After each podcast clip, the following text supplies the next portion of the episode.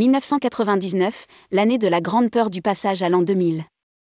Série spéciale, quels événements ont marqué le secteur sur 25 ans? À l'occasion de son 25e anniversaire, tourmag.com revient tout au long de l'année 2023 sur 25 ans d'histoire du tourisme en France. Et notamment les événements majeurs du secteur qui ont jalonné ce dernier quart de siècle. Aujourd'hui, nous vous proposons un flashback en 1999, où la crainte du basculement vers l'an 2000 est dans tous les esprits. Rédigé par Michel Sani le vendredi 3 février 2023.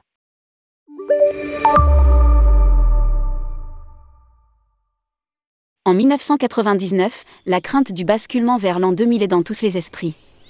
L'ombre d'un bug mondial cataclysmique paralysant les systèmes informatiques au passage fatidique plane sur la planète le millénaire ouvre aussi la porte à tous les délires et toutes les superstitions. Des survivalistes américains donnent le là en affirmant dans un article paru dans Forbes que Quand l'horloge affichera 2000, le pays sera à court d'électricité, les trains ne rouleront plus, les banques s'effondreront. Le couturier un peu frappé, Paco Rabanne prédit le pire. Il y a 23 ans, la crainte du basculement vers l'an 2000 alimentait en gras la presse mondiale. Mais pourquoi un bug susceptible de bloquer l'activité mondiale? Une équation à deux chiffres. Lors de la conception des premiers systèmes informatiques, les ingénieurs et les programmeurs adoptent une convention où les dates ne sont indiquées que par les deux derniers chiffres, 85 pour 1985, 86 pour 1986, et ainsi de suite. La première partie de la date reste fixe. En 1999, la question se pose, comment les horloges intégrées aux systèmes informatiques vont-elles prendre en compte le vin des années 2000 c'est ainsi que naît la crainte qu'elle ne change pas de siècle et repasse à 1900 en provoquant un dérèglement généralisé sur les logiciels gérant les administrations, les entreprises, le commerce, les transports, l'information, etc. Partout dans le monde, des entreprises proposent d'intervenir pour s'assurer de la compatibilité des systèmes sinon, avance-t-elle, si les systèmes informatiques ne sont pas actualisés, des milliards de dollars de pertes seront à déplorer. Des mises à jour vont se vendre en masse une véritable course contre la montre est entamée pour vérifier et corriger tous les systèmes informatiques qui n'ont pas été conçus pour passer à l'an 2000. Les dépenses engendrées pour éviter la catastrophe atteignent des sommets. En France, branle-bas de combat. En France, la question du passage à l'an 2000 des systèmes électroniques est une des préoccupations prioritaires du gouvernement de Lionel Jospin. Elle est inscrite dans le programme d'action pour l'entrée de la France dans la Société de l'information et adoptée dès janvier 1998. Il est alors question de sensibiliser et d'informer l'ensemble des entreprises, et notamment les PME-PMI, des risques qu'elles encourent. Dès le début de l'année 1999, le gouvernement met en place une mission Passage en 2000 dirigée par Gérard Terry, un polytechnicien qui fut ingénieur général des télécommunications et à l'origine du programme Télétel. Près de 500 personnes, associées à tout un réseau d'informateurs dans le monde, guettent le passage à l'an 2000 et un éventuel bug informatique. Nous sommes tous d'accord pour dire que la probabilité de risque sérieux et grave est extrêmement réduite. Rassure le responsable de la mission.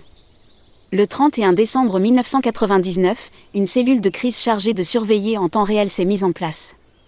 Elle siège jusqu'au 3 janvier 2000 dans les locaux du ministère de l'économie, des finances et de l'industrie.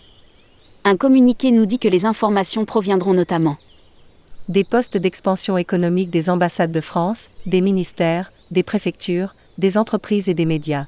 L'énergie, les communications, les finances, les transports aériens, les services publics, l'eau, l'approvisionnement alimentaire, notamment, feront chacun l'objet d'une évaluation. À travers le monde, aucun incident notable n'a été relevé le 1er janvier 2000. Témoignage. La SNCF a volontairement stoppé l'intégralité de ses trains pendant 20 minutes. Se souvient Reda Sanoun, qui était directeur de l'agence commerciale Île-de-France, département marketing TGV de la SNCF.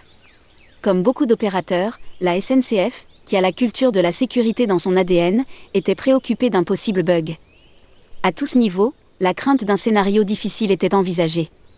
Le sujet avait été pris en compte plusieurs mois avant la date fatidique et de nombreuses équipes de techniciens, d'ingénieurs et d'informaticiens s'étaient constituées en task force pour gérer ce passage à l'an 2000. Des collaborateurs opérationnels en nombre ont vigilé en temps réel car une partie du fonctionnement de l'entreprise repose sur des systèmes complexes. Ils vont de la réservation de billets de train à la sécurité. La SNCF a même volontairement stoppé l'intégralité de ses trains pendant 20 minutes entre 23h55 et minuit 15 par simple principe de précaution le temps de vérifier que tout fonctionnait.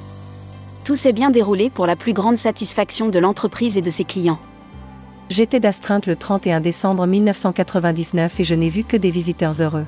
Témoigne Jean-Pierre Desjeunes, qui travaillait dans l'équipe marketing de Disneyland Paris. Pour prévenir toute inquiétude de nos visiteurs face au risque de bug du passage à l'an 2000, toutes les attractions du parc, les boutiques, les quais sont fermés entre, entre 23h50 et minuit 10. Des mesures préventives étaient également prises pour les ascenseurs des hôtels. Disneyland Paris travaillait depuis longtemps au passage de l'an 2000. À titre d'exemple, des générateurs avaient été installés pour assurer un éclairage de sécurité. Tout avait été mis en œuvre pour assurer aux visiteurs la meilleure qualité de service. Ce soir-là, je faisais partie des volontaires d'astreinte à l'accueil du parc.